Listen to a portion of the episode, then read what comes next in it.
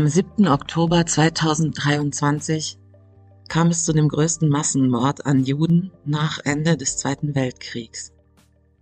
Die Hamas hat Israel überraschend angegriffen und mindestens 1400 Zivilisten auf unvorstellbare und bestialische Art umgebracht.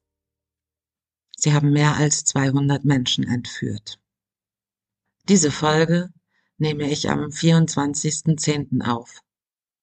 Schon die letzten Tage habe ich viel überlegt, wie wir im Zuge dieses Podcasts mit dem schrecklichen Massaker gegen Jüdinnen und Juden, Kindern in Israel umgehen könnten.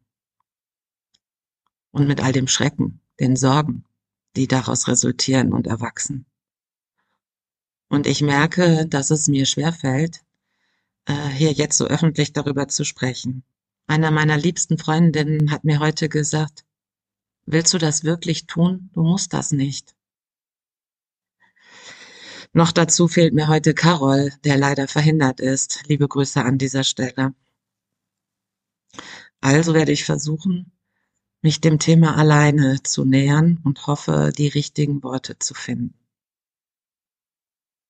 Zu Beginn, also quasi vorab, möchte ich äh, folgende zwei Dinge sagen. Nichts, Rein gar nichts kann und soll das schreckliche Massaker mit all dem Grauen, dem unendlichen Leid relativieren. Und zweitens möchte ich dringend darauf aufmerksam machen, dass bezüglich der Hetze, welche unerträglicherweise in unserem Land nun gegen Jüdinnen und Juden geschieht, Folgendes zu sagen ist. Nein, es ist nicht so, dass Migranten den Antisemitismus wieder in unser Land gebracht haben.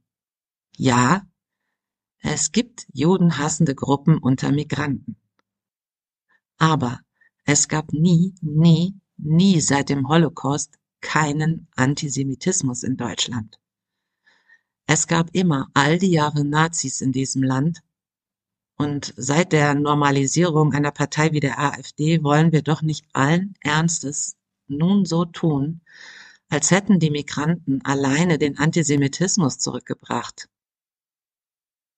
Und wir mit unserer blöden weißen Weste sind ach so empört? Alleine während Corona wurde hier eine jüdische Weltverschwörung verantwortlich gemacht. Antisemitische Narrative gab und gibt es in Deutschland mehr als genug, und ich weigere mich, mich davon ablenken zu lassen. So, das war mein Vorwort. Wer sich über die Geschichte Israels äh, und der Entstehung des heutigen Staates Israel informieren möchte, dem möchte ich gerne den Podcast UKW von Tim, Tim Pritloff empfehlen, der in seiner aktuellen Folge mit Pavel die Geschichte Israels erzählt. Die beiden erklären sehr übersichtlich, wie sich das alles herleitet, wie überhaupt die ganze Entwicklung war. Das haben Tim und Pavel dankenswerterweise mal ganz gut sortiert und beleuchtet. Ich gebe unverwunden zu, dass mir, weiß Gott, nicht alle Entwicklungsstufen geläufig waren und ich in den letzten beiden Wochen wirklich einiges lesen, anschauen und hören musste, um überhaupt durchzusteigen. Die beiden dröseln das historisch mal auf in ihrem Podcast Unsere kleine Welt, UKW. Kann ich wirklich nur euch ans Herz legen. Ist auch schön, dass Sie das gemacht haben, denn so brauche ich das gerade nicht zu tun.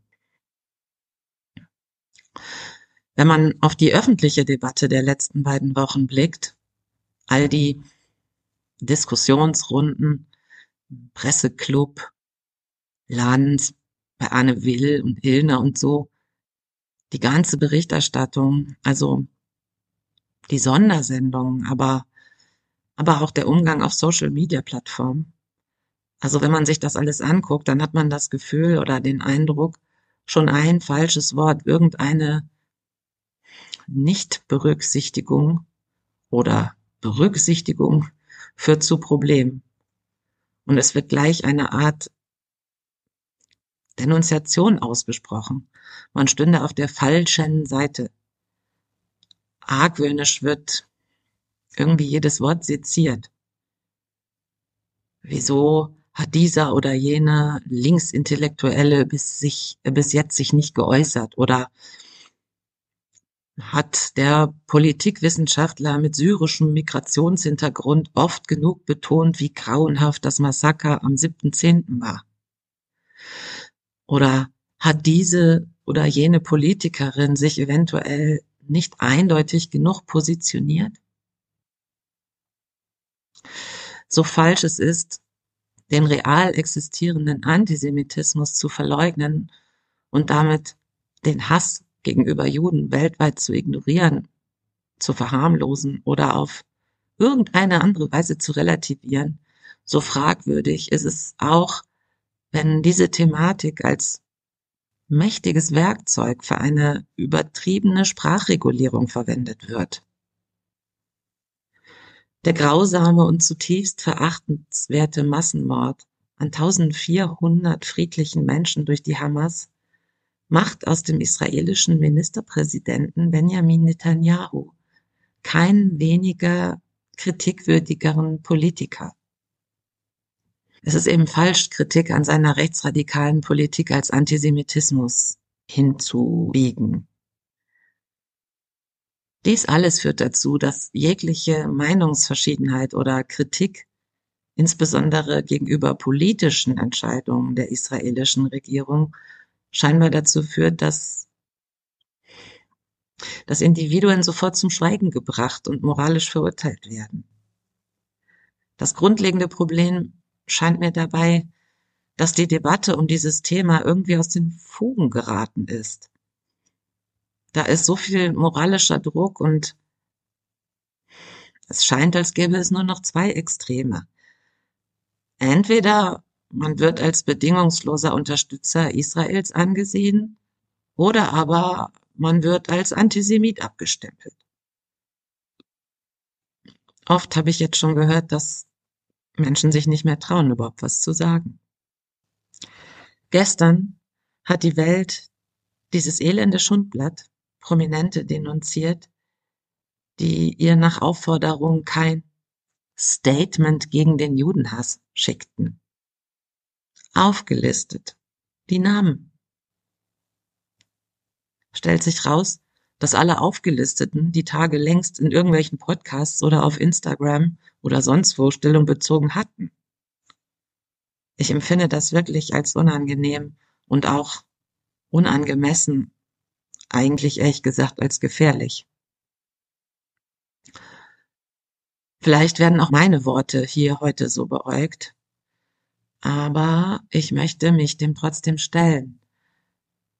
Denn ich könnte mir vorstellen, dass es auch für euch ebenso wie für mich ein großes Hin und Her geworfen sein ist zwischen vielen Gefühlen.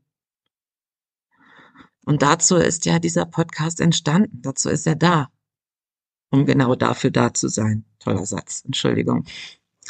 Deshalb habe ich mich entschlossen, hier einmal etwas aufzudröseln, was medial irgendwie unterrepräsentiert behandelt wird. Die ganze Gemengelage ist unendlich und beängstigend komplex. Viel, viel komplexer, als wir das aktuell medial aufgearbeitet bekommen. Die meisten Berichterstattungen über die Angriffe der Hamas in den westlichen Medien haben sich auf die Grausamkeiten konzentriert. Praktisch keines hat es tatsächlich aus politischer oder geschweige denn Militärstrategiesicht abgedeckt oder die geopolitischen Aspekte ausführlich beleuchtet. Warum ist das also so? Denn es scheint mir wichtig, sich das genau anzusehen, um ein irgendwie vollständigeres Bild zu bekommen. Weil wir, also wir ganz normalen Menschen, meine ich, überhaupt nicht mehr durchsteigen werden und die Aussagen und Entscheidungen und so gar nicht mehr einordnen können. Denn es gibt ja weltweit Akteure, die geopolitische Interessen haben am weiteren Verlauf dieses ganzen Grauens. Ich will mal versuchen, nur ein paar zu nennen. Der Angriff der Hamas war sehr gut koordiniert und sorgfältig geplant. Die Israelis waren überrascht und unvorbereitet, so scheint es zumindest. Denn da gibt es inzwischen Töne, die sagen, dass es sehr wohl irgendwie Hinweise auf einen großen Angriff gab, der aber von israelischen Militärs nicht für voll genommen wurde. Israel hatte sich seinerseits auf eine Hightech-Überwachung einschließlich Tunnelerkennungssystemen zur Sicherheit des Grenzzauns im Gaza verlassen. So wird es dargestellt. Vielleicht werden wir dies eines Tages genauer wissen. Was aber mir zumindest irgendwie deutlich ist, hm, die Hamas hat einen lang geplanten, sehr ausgeklügelten Angriff gestartet. Und es scheint so für mich, es, es kann nicht sein, dass in dieser Strategie nicht berücksichtigt wurde, wie eine israelische Antwort wohl ausfallen könnte. Es muss doch irgendwie klar gewesen sein, dass hier, dass es hier nicht nur einen Gefangenenaustausch äh, geben würde oder dass nicht nur ein Gefangenenaustausch beabsichtigt war. Hat man also mit der Antwort Bodenoffensive gerechnet? Oder hat man das sogar provozieren wollen? Warum stelle ich mir diese Frage? Ich glaube und fürchte, wir müssen versuchen zu verstehen, was die Hamas als israelische Antwort erwartet. Warum? Ähm, um weder gedanklich in Fallen zu tappen, noch sich manipulieren zu lassen mit allen möglichen propagandistischen Artikeln, die uns vorgesetzt werden. Also, hat die Hamas zumindest, wenn nicht sogar geplant, eine Bodenoffensive erwartet. Es gibt Analysten, die davon ausgehen. Eine weitere Frage ist, und die wird ja auch von tiefer analysierenden Politikwissenschaftlern gestellt. Ich bin da zumindest jetzt mehrfach drauf gestoßen. Hat die Hamas dies mit ihren Verbündeten, der Hisbollah und dem iranischen Regime koordiniert? Auch da gibt es Anzeichen und Begründungen, die das sagen. Die sagen, die Hamas hätte das alleine so nicht planen und umsetzen können. Und deswegen erzähle ich das jetzt hier alles, denn daraus ergibt sich der große Überbau, den wir immer mitdenken müssten, um überhaupt zu verstehen, warum wie agiert werden wird warum welche Entscheidungen von welcher Seite gefällt werden. Alle möglichen Akteure haben Interessen im Nahen Osten, in Israel-Fragen. Und diese anderen Interessen sind vielschichtig und kompliziert und ich kann jetzt auch nur beispielhaft ein paar aufzählen.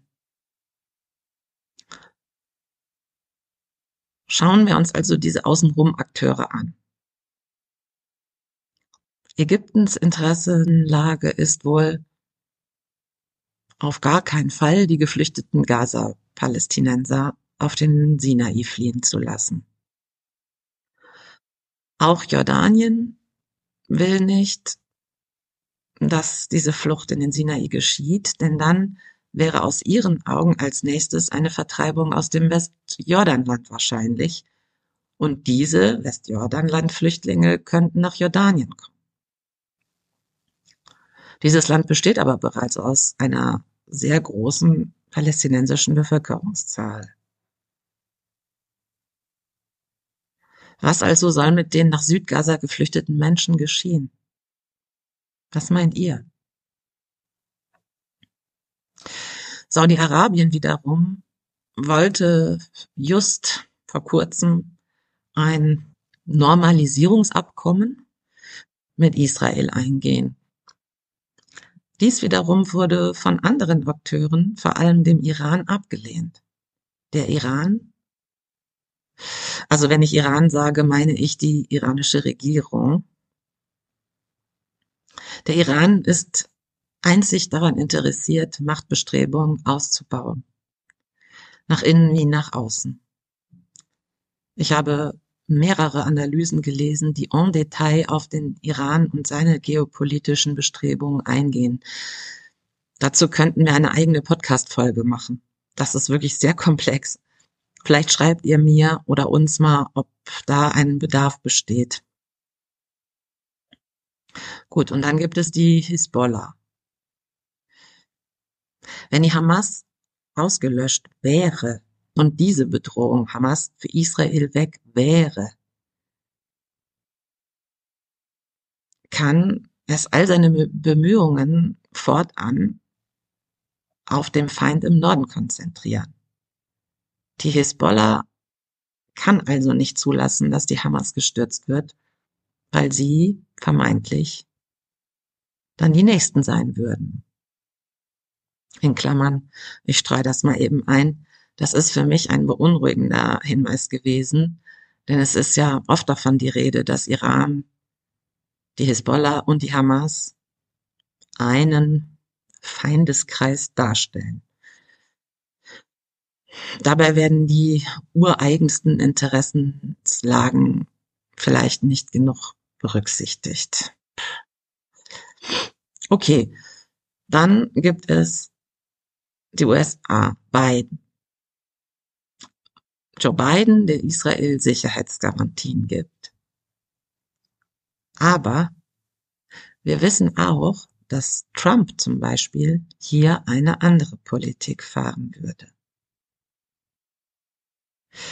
Dies wiederum scheint mir führt zu Konflikten in der Haltung der EU zu Israel. Das kommt mir bisher alles noch sehr unüberschaubar vor. Auch dazu könnten wir eine Einzelfolge machen, die die ähm, Strömung in der EU genauer betrachtet und was jeweils für Folgen daraus resultieren. Dann stolpert man zu allem Überfluss noch über Putin und seine Interessen bezüglich der ganzen Entwicklung im Nahen Osten, seine Verbundenheit zum Iran, die Ablenkung von der Ukraine. Alles starrt auf einmal in den Nahen Osten. Keiner guckt mehr, was in der Ukraine los ist. Ideal für ihn, wenn auch westliches Engagement jetzt im Nahen Osten gebündelt wird. Und dann Israel selbst. Und Israel ist nicht gleich Israel. Was ich meine ist, dass das, was wir sehen, nicht nur Israel ist, das für seine eigene Sicherheit handelt, sondern auch ein Netanyahu, der für seine eigene politische Karriere handelt. Sein Ziel war, außer einer Entdemokratisierung des eigenen Landes, die Ausschaltung eines palästinensischen nationalen Projektes. Er hat alles dafür getan, um eine Zwei-Staaten-Lösung unmöglich zu machen. Zum Beispiel diese aggressive Siedlerpolitik oder Siedlungspolitik, wie heißt das? In der Westbank und so weiter. Auch hat er versucht, äh, die Hamas zu stärken, um die palästinensischen Autonomiebehörden zu schwächen. Er Netanyahu hat immer versucht, die Palästinenser als Sicherheitsproblem darzustellen, um seine eigenen Ziele durchzusetzen. Deswegen mutet es aktuell auch einfach wie ein Witz an, dass ausgerechnet er nun die palästinensische Bevölkerung schützen will. Also Spiegelt Israels bisherige Reaktion nicht in erster Linie Israels Sicherheitszwänge, sondern Netanyahus politisches Kalkül wider? Das bleibt zu beobachten. Für mich mutet das so an, denn Netanyahu scheint sogar bereit zu sein, die Geiseln dafür zu opfern. Er trifft sich nicht einmal mit äh, den Geiselfamilien. Und pro Netanyahu-Mobs bezeichnen Geiselfamilien als Verräter, weil diese Familien zu einem Waffenstillstand aufgerufen haben. Natürlich nicht nur die, aber auch die, um Geiselverhandlungen vor einer Bodeninvasion zu ermöglichen. Netanyahus Ziel könnte sein, die Gaza-Bevölkerung nach Sinai quasi zu vertreiben, um sich den Landstreifen zurückzuholen. So kann man jetzt noch viele kleine und große Interessen beleuchten. Ich hoffe, ich konnte aber anhand dieser Beispiele erklären, dass es einfach total viele Interessen dort gibt. Es geht nicht nur um Israel und den Gazastreifen. Und die Welt schaut dann zu und mahnt das Völkerrecht an. Oder Israels Recht auf Selbstverteidigung. Mir ist hierbei einfach wichtig, dass wir bei der Einschätzung von vermeintlich politischem Handeln all dieser Akteure, beim Einschätzen der USA, beim Einschätzen der EU, beim Einschätzen der deutschen Staatsräson und so weiter, immer auf dem Plan haben, dass es unendlich viele weitere Einzelinteressen gibt, die hier mit von der Partie sind. An der Stelle möchte ich noch mal kurz auf die Zwei-Staaten-Lösung eingehen, denn das ist vielleicht etwas, was man gleichzeitig auch sehen kann. Es kommt mir irgendwie so vor, dass dieser Plan sich irgendwie wieder einschleicht. Noch wird es nicht laut ausgesprochen, vielmehr ist es ein Wispern im Hintergrund. So kommt es mir vor. Irgendwie kann es keiner laut aussprechen, weil es grotesk erscheint. Doch alle scheinen dasselbe zu denken. Die Zwei-Staaten-Lösung ist ein politischer Vorschlag zur Lösung des Israel-Palästina-Konflikts, der darauf abzielt, einen unabhängigen Staat Israel und einen unabhängigen Staat Palästina im Nahen Osten zu schaffen. Dieser Vorschlag sieht vor, dass ähm, Israelis und Palästinenser jeweils in ihrem eigenen souveränen Staat leben können, was zu einer dauerhaften Lösung des langjährigen Konfliktes führen soll. Die Idee der Zwei-Staaten-Lösung wurde erstmals in den Vereinten Nationen und ähm, internationalen Diskussionen in den Jahren unmittelbar nach dem Zweiten Weltkrieg intensiv diskutiert. Der Vorschlag gewann an Bedeutung und Unterstützung in den Jahren nach der Gründung des Staates Israel im Jahr 1948. Jerusalem sollte hierbei unter internationale Verwaltung gestellt werden. Dieser Plan wurde von den jüdischen Führern akzeptiert, aber von den arabischen Staaten und der palästinensischen Führung wurde er abgelehnt. Das ist wichtig, finde ich. Nach der Gründung des Staates Israel fanden diverse Kriege statt und die Geschichte der Zwei-Staaten-Lösung ist von vielen politischen und gewaltsamen Ereignissen geprägt. Wurde dann immer mal wieder herausgekramt und diskutiert, dann wieder weggepackt, weil zu unterschiedliche Ansätze oder Ansichten eine Umsetzung unmöglich erschienen ließen. Trotzdem wurde die Zwei-Staaten-Lösung von vielen Ländern und der internationalen Gemeinschaft als der bevorzugte Weg zur Beendigung des Konflikts angesehen. Und auch mir will am Ende von allem nur diese Lösung als Lösung vorkommen. Tatsächlich ist es auch nicht so, dass dies ein Wunsch der Palästinenser allein wäre. Vor einer Woche ungefähr haben Jüdinnen und Juden in den USA vor dem Kapitol gegen weitere aggressive Eskalationen und für Frieden demonstriert. Weltweit demonstrieren Menschen gegen weitere Eskalationen und eben auch Jüdinnen und Juden. Mir selbst erscheint es so, dass es schwer ist, alles einzuordnen. Es herrscht ja auch medial so ein Tobabo.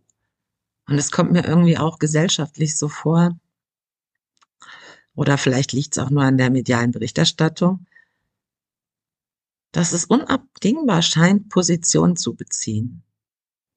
Dass es, wie ich anfänglich schon sagte, irgendwie gefordert wird und das bitte schnell. Dazu möchte ich jetzt nochmal meinem, wirklich meinem unguten Gefühl Ausdruck äh, verleihen hier an dieser Stelle und ich hoffe, ihr, die ihr das hört, könnt das mit mir gehen. Dieses entweder oder das den Menschen scheinbar unbedingt abverlangt wird, kommt mir unmenschlich vor und führt meiner Meinung nach wirklich in jeglicher Hinsicht in die falsche Richtung.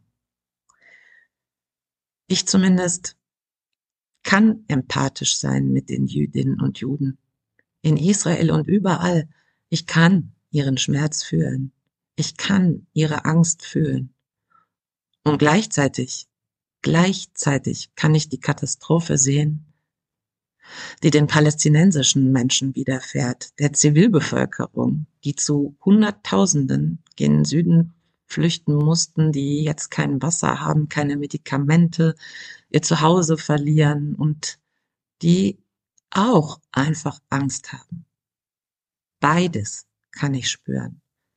Beides beklemmt mich und beides kann nicht unabhängig voneinander gelöst werden.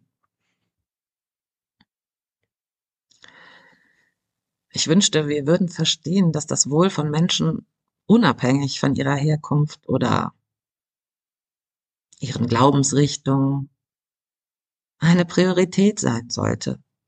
Inmitten dieses Konflikts sind es die unschuldigen Menschen, die am meisten leiden. Für mich persönlich ist es entscheidend, die Schmerzen und Leiden beider Seiten anzuerkennen. Das bedeutet nicht, dass man die Handlungen von Organisationen wie der Hamas unterstützt oder das Existenzrecht Israels in Frage stellt. Mein Mitgefühl gilt den hilflosen Zivilisten, die unter den Auswirkungen des Konflikts leiden. Mitgefühl für die palästinensische Zivilbevölkerung im Gazastreifen sollte nicht als Sympathie für extremistische Gruppen wie die Hamas missverstanden werden. Ebenso bedeutet es nicht, das Leiden der israelischen Opfer ihrer Familien und Freunde zu relativieren oder das Existenzrecht Israels in Frage zu stellen. Es ist von grundlegender Bedeutung zu betonen, dass nichts auf dieser Welt Morde, Vergewaltigung, Entführung, Enthauptung oder die Freude am Töten von Zivilisten rechtfertigen kann. Dies gilt unabhängig von ethnischer Zugehörigkeit, Nationalität oder religiöser Überzeugung. Menschenrechte und Mitgefühl sollten über politischen Positionen stehen. Was ich selber spüre, ist der Schmerz aller. Für mich geht es um Menschlichkeit, Mitgefühl. Mitgefühl für die Menschen, die hilflos inmitten eines Konfliktes sterben. Mitgefühl, Menschenliebe, das hat mit Politik nichts zu tun. Keine Gruppe oder Nation hat das Recht, solche Gräueltaten zu rechtfertigen. Unsere gemeinsame Verpflichtung muss doch darin bestehen, gegen derartige Gewalt und Menschenrechtsverletzungen aufzustehen und für Frieden und Gerechtigkeit einzutreten. So verstehe ich das viel zitierte nie wieder. Wenn man Mitgefühl für die geflüchteten Palästinenserinnen empfindet, bedeutet es eben nicht, dass man mit der Hamas sympathisiert und schon gar nicht bedeutet es, dass man das Existenzrecht Israels anzweifelt oder die Gräueltaten des 7.10. irgendwie relativiert. Es ist von großer Wichtigkeit, finde ich, ähm, den Aspekt der Solidarität und des Mitgefühls inmitten des Konflikts zwischen Israelis und Palästinensern in seiner vollen Tiefe zu verstehen und zu betonen. Ich will die menschliche Dimension dieses Konflikts nicht übersehen. Ich halte es für bedeutend, sowohl Schmerzen und Leid der israelischen Bevölkerung und der jüdischen Gemeinschaft anzuerkennen, als auch Empathie für die Leiden der Palästinenserinnen und Palästinenser zu empfinden. Für mich ist das völlig klar und ich will mich auf gar keinen Fall hineinziehen lassen in ein Entweder-Oder.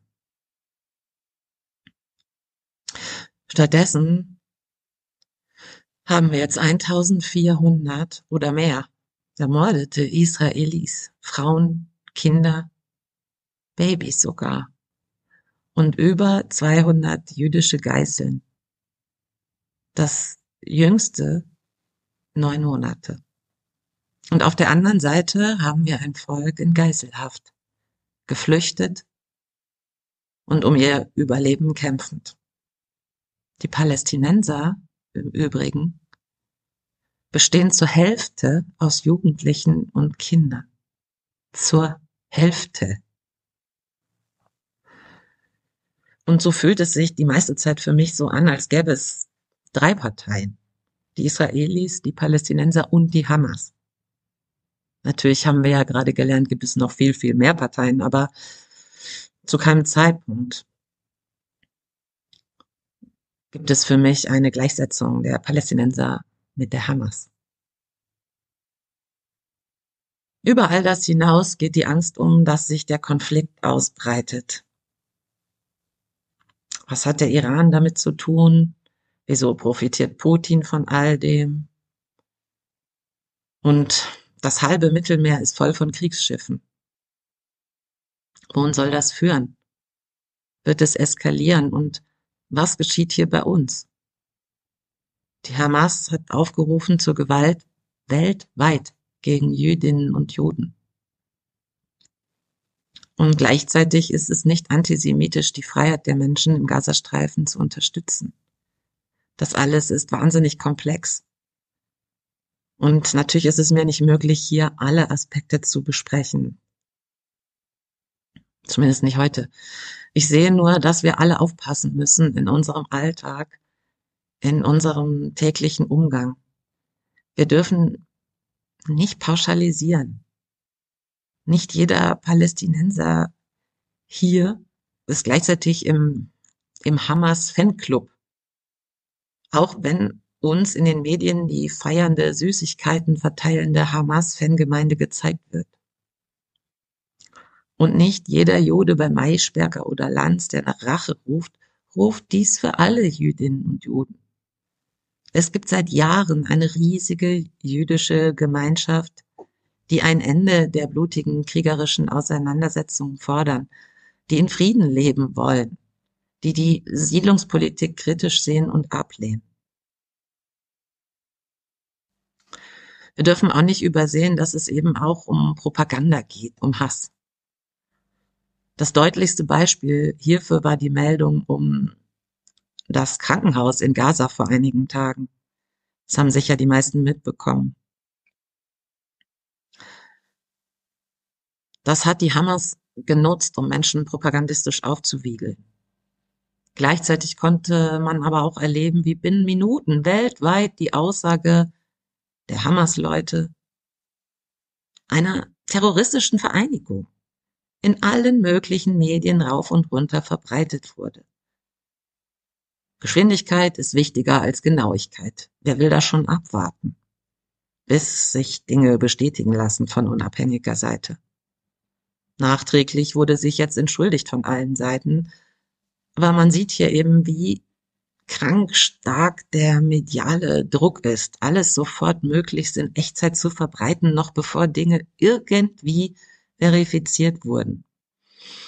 Möge die Weltpresse daraus gelernt haben, kann man nur hoffen. Wobei man sich natürlich auch die Frage stellen kann, wer überhaupt dieser Unabhängige sein soll.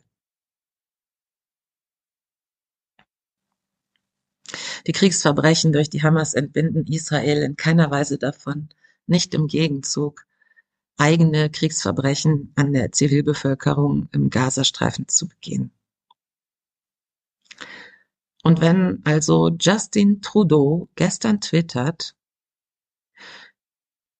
ich habe heute mit POTUS, Emmanuel Macron, Bundeskanzler Giorgia Meloni und Rishi Sunak über den anhaltenden Konflikt zwischen Israel und der Terrororganisation Hamas gesprochen. Wir bekräftigen unsere Unterstützung für Israel und sein Recht, sich im Einklang mit dem Völkerrecht zu verteidigen. Dann wird mir übel. Weil klar ist, was das bedeutet und bedeuten wird, abgesehen von der illustren Runde jetzt. Die Verteidigung Israels ist deutsche Staatsräson. Über eine Sache bin ich mir vollkommen im Klaren. Es kann noch so sehr von der Achtung des Völkerrechts geredet werden. Die Toten werden tot sein. Die Opfer werden Zivilisten sein. Wie gesagt, die palästinensische, palästinensische Bevölkerung im Gazastreifen besteht zur Hälfte aus Kindern und Jugendlichen. Es ist unmöglich, nur die Hamas zu treffen. Da macht sich auch niemand Illusionen. Die Bilder der toten palästinensischen Kinder werden den Hass schüren. Welche Lösung soll das also sein für Israel? Wie können Sie annehmen, dass irgendetwas gewonnen werden kann durch das? Sie meinen wahrscheinlich, das habe ich zumindest die Tage gehört, dass Sie Ansehen als starke Macht im Nahen Osten verlieren, wenn Sie jetzt nicht handeln. Das ist so bitter. Und was geschieht hier? außer dass Menschen, Prominente, auf ihre vermeintliche Gesinnung abgefragt werden, wie die Welt es gerade tut. Mit harter Hand sollen bestimmte verdächtige Demonstrationen verboten werden. Es könnten sich ja Hamas-Fans darunter befinden. Lieber gleich alles verbieten oder was? Es gibt in diesem Land, in diesem demokratischen Land, das wir noch sind, ein Recht auf Versammlungsfreiheit. Und wo man nicht präventiv Meinungen unterdrücken darf. Wenn etwas Rechtswidriges passiert, wie Volksverhetzung, dann muss ein funktionierender Rechtsstaat eingreifen, ermitteln, verurteilen. Aber einer Gruppe das Recht auf Demonstration grundsätzlich abzusprechen oder zu entziehen, untergräbt das Vertrauen in den öffentlichen Diskurs beziehungsweise in den Rechtsstaat. Auch Palästinenser und Palästinenserinnen und deren Freunde haben ein Recht, ihrem Schmerz öffentlich Ausdruck zu verleihen. Und ja, es könnten sich auch radikale Hamas-Freunde darunter mischen. Das kann passieren. Und dann muss auch der Staat eingreifen, wenn da zum Tod aller Juden aufgerufen wird. Diese Leute müssen dann rausgeholt werden, das versteht sich. Aber auch hier gilt keine Präventivverurteilung. Als 14-Jährige war ich in Italien, in Marina di Pisa. Die Jungs mit ihren Vespas hatten schnell ein Auge auf mich geworfen. Da dove vieni? Vengo della Germania. Ah, Heil Hitler. Ich war total geschockt. Das war meine erste Verurteilung oder überhaupt Beurteilung aufgrund meines Geburtsortes, weil ich Deutsche war. Das habe ich nie wieder vergessen. Und ich denke immer daran, wenn mir irgendein Stereotyp einfällt, wenn ich vor jemandem stehe, der woanders herkommt. Besonders bei Bayern. Nein, kleiner Scherz. Ihr wisst, was ich meine. Es gibt eben das alles nicht. Nicht den Deutschen, den Palästinenser, nicht den Bayern, den Sachsen, den Juden, den Griechen, was auch immer. Das müssen wir uns jetzt klarer denn je immer wieder vor Augen führen. Das und das Leid sich nicht gegeneinander abwägen lässt. Leid kann gleichzeitig stattfinden. Irgendwo hatte ich letztens gehört, das sei schließlich kein Wettbewerb, wer mehr leidet. Ich möchte meine Solidarität mit allen Müttern zum Ausdruck bringen, die unter diesem ganzen Wahnsinn leiden und leiden werden, die ihre Kinder sterben sehen werden. Ich weiß, dass es die Psyche extrem belastet und ich sehe auch an mir selbst, dass ich es nicht jeden Tag und jede Minute gleich ertrage. Doch ich weiß auch, und das ist vielleicht das, was wir aus dem Holocaust gelernt haben, wir dürfen nicht wegsehen. Jede Ungerechtigkeit soll benannt werden können, ohne dass es eines anderen Leid relativiert. Das verstehe ich unter nie wieder.